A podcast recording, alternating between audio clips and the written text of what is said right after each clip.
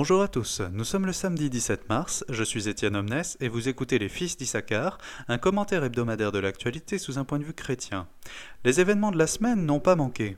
Le gouvernement vient d'afficher 95 thèses contre la SNCF.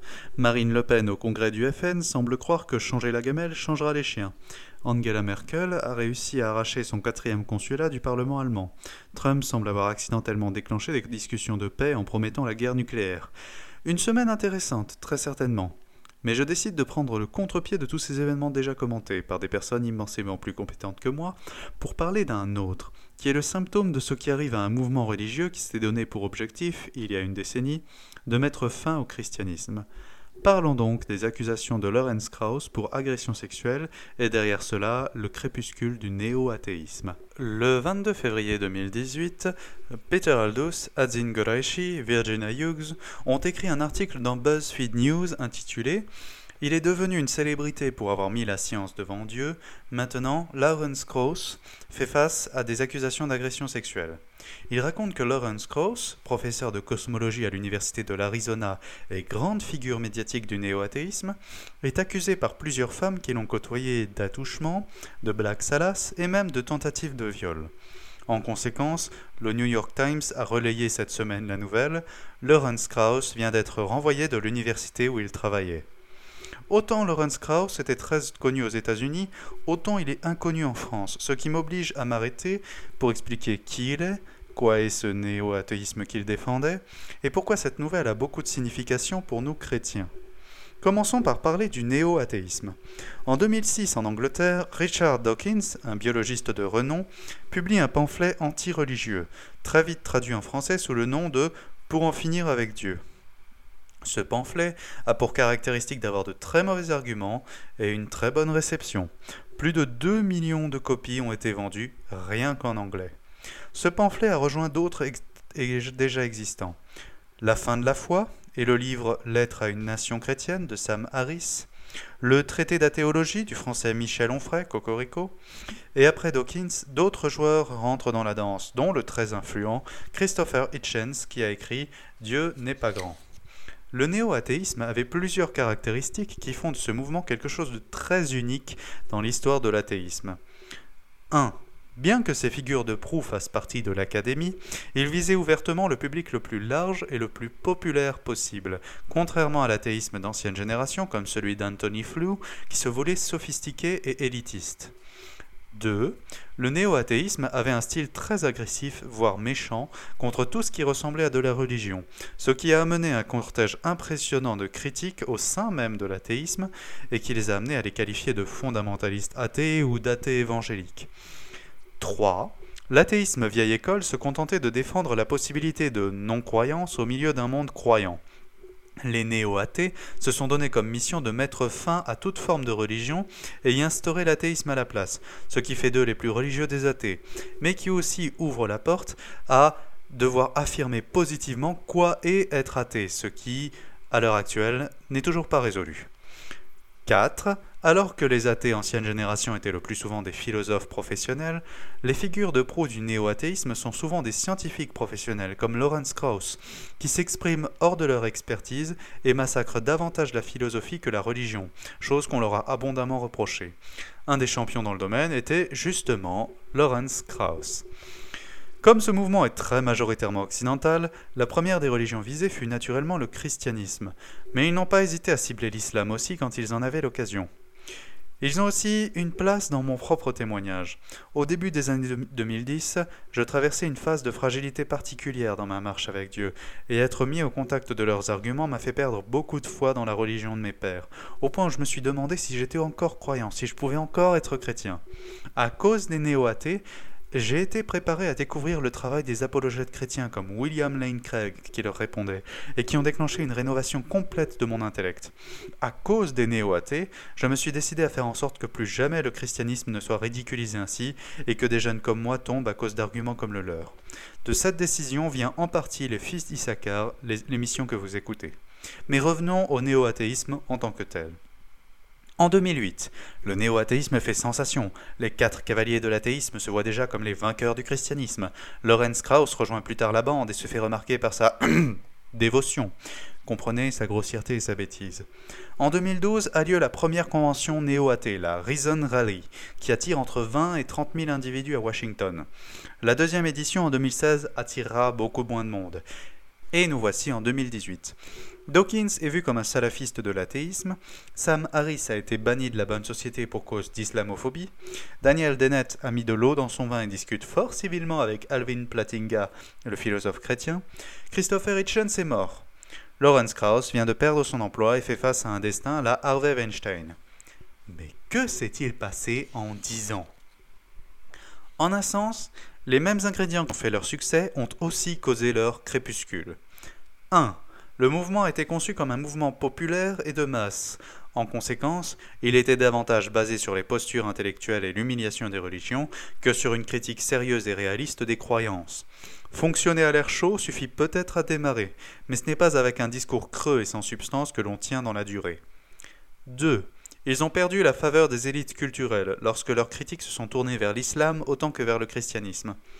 Autant les éditeurs, médias et autres relayaient puissamment leurs discours tant qu'ils moquaient la voix de Jésus, autant ils les ont bannis de la vue publique dès que les néo-athées ont attaqué l'islam au même titre que Jésus.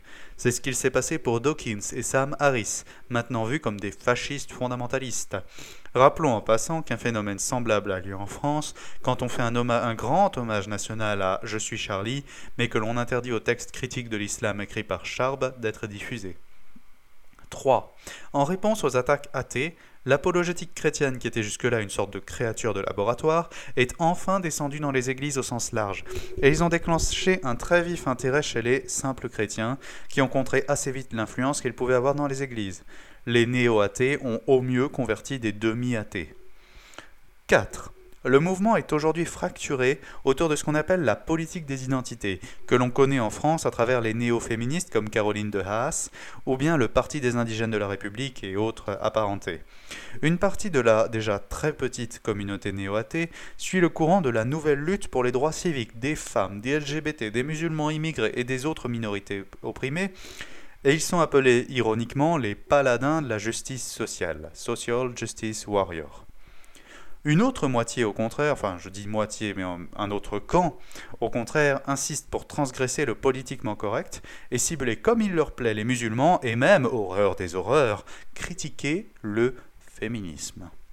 Le néo-athéisme communique en effet avec beaucoup avec des sous-cultures très masculines, voire authentiquement machistes, on pensera à la culture geek par exemple, et cette frange-là n'est pas prête à embarquer pour le porte-avions progressiste. Cette fracture disperse le peu d'énergie qu'il pourrait y avoir et condamne le néo-athéisme à l'échec. À tout prendre, j'ai même envie de dire qu'ils ont été un grand bien pour l'Église. Et ils ont été l'abeille qui nous a piqué et est morte après avoir abandonné son dard.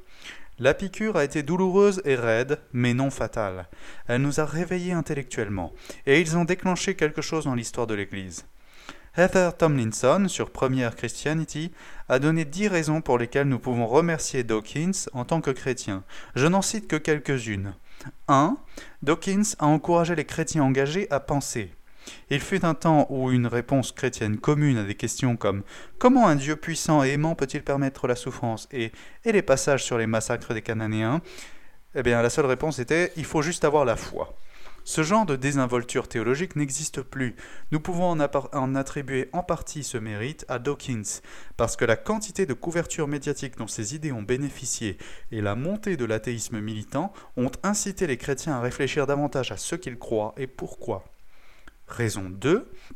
Il a fait en sorte que tout le monde parle encore de religion. C'est peut-être difficile à se souvenir, mais avant le livre de Dawkins, pour en finir avec Dieu, religion était un mot sale et personne n'en parlait sur la place publique. Maintenant, c'est deux retours à l'ordre du jour. Certaines personnes sont devenues athées à la suite de cela, mais beaucoup sont devenues chrétiennes, comme Peter Byrom ou bien Alistair McGrath. Son travail, raison 4, son travail aide à unir l'Église. Des fortes attaques de la part d'athées comme Dawkins aident à réveiller l'Église des luttes internes et de l'inertie pour unir autour d'une cause commune. Au lieu de chamaillerie interne, de chamaillerie confessionnelle inutile, nous réfléchissons à la façon de répondre aux objections ordinaires de quiconque ne connaît pas Dieu à la foi chrétienne. Nous réalisons que les choses qui nous unissent sont plus grandes que les choses qui nous divisent. Raison 5. Sa pensée a permis à l'apologétique chrétienne d'entrer dans le courant dominant.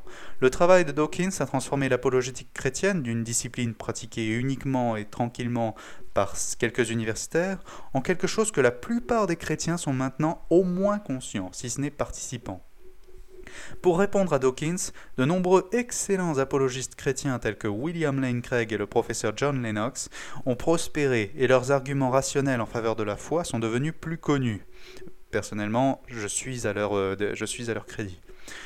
Pendant ce temps, des émissions de radio et des podcasts comme Unbelievable répondent rationnellement aux chrétiens et aux athées. Raison 6, c'est la dernière que je cite, il a par inadvertance renforcé la foi des gens. Grâce au travail de ces apologètes, la foi de nombreuses personnes a été renforcée. Et en fait, les idées de Dawkins elles-mêmes ont souvent renforcé la foi des gens d'une manière ou d'une autre. Certains chrétiens ont peur de lire ces livres, mais quand ils le font, ils se rendent compte qu'il y a de forts arguments contraires à ces idées, ou bien dans leur recherche de réponses, ils ont juste retrouvé une foi renouvelée et revitalisée. Je confirme personnellement ces remarques. Hein, je... sont là la citation. Nous avons vu en moins de dix ans un exemple presque parfait de ce qui arrive aux adversaires du christianisme. Ils semblent toujours sortis de nulle part, comme Arius. Ils, ils amassent de façon rapide et spectaculaire l'influence et le pouvoir, comme les Ariens au IVe siècle. Ils ont l'air, pendant plusieurs décennies, d'être sur le point même de réussir à leur fin.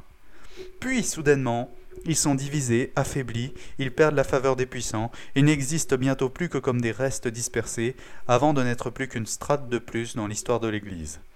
Et l'Église, comment accomplit-elle cela? Simplement en survivant plus longtemps que ses adversaires. C'est un peu moche à dire.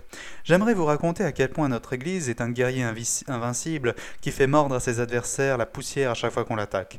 J'aimerais pouvoir vous raconter que l'Église et ses théologiens sont des super-héros capables de conjurer les forces des ténèbres, comme les Avengers empêchent l'invasion des Chitori dans le film de Marvel. Sauf que ce n'est pas le cas. Nous ne gagnons pas contre nos adversaires parce que nous sommes plus intelligents, plus déterminés, plus forts ou plus valeureux. Nous ne faisons en réalité que survivre un jour de plus à nos adversaires. Nous avons eu la grâce de continuer à exister là où nos adversaires ont subi la colère de Dieu. Ce qui arrive au néo-athéisme et aux personnes qui sont ces figures de proue, comme Lawrence Krauss, n'est jamais qu'un cours de l'histoire d'histoire de l'Église en accéléré. Alors, à tout prendre, je suggère que nous nous réjouissions, Réjouissons-nous de voir que le jugement de Dieu n'attend pas toujours la fin des temps pour être appliqué. Réjouissons-nous de voir la bouche arrogante être fermée. Réjouissons-nous parce que nos adversaires d'aujourd'hui, aussi puissants et implacables qu'ils puissent paraître, viendront un jour à disparaître, tandis que nous survivrons un jour de plus. N'ayons donc pas peur des progressistes, des laïcars, des musulmans radicaux et autres adversaires. Même l'empire romain de Dioclétien a disparu, tandis que l'Église a survécu. Alors, Réjouissons-nous, le Seigneur n'abandonne pas son Église. Vous avez écouté un épisode des Fils d'Issachar. Euh, vous pouvez nous retrouver sur notre page Facebook, Les Fils d'Issachar, et nous vous encourageons fortement, si l'épisode vous a plu, à le partager et en parler autour de vous. Nous vous retrouverons la semaine prochaine pour un épisode qui sera cette fois animé par Timothée Davy. Et d'ici là, je vous souhaite un joyeux... Allez, avouez, ça vous avait manqué, non?